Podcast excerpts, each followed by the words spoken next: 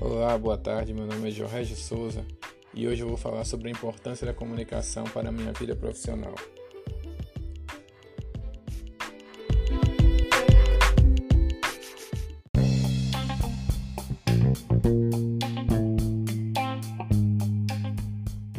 A comunicação é importante na minha vida profissional, pois através dela consigo transmitir clareza na mensagem a ser passada, melhorando a minha rotina de trabalho.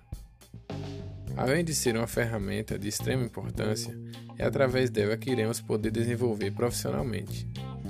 Quando eu me comunico, procuro sempre ser compreendido, passando uma mensagem clara e objetiva, evitando conflitos e aumentando minha produtividade.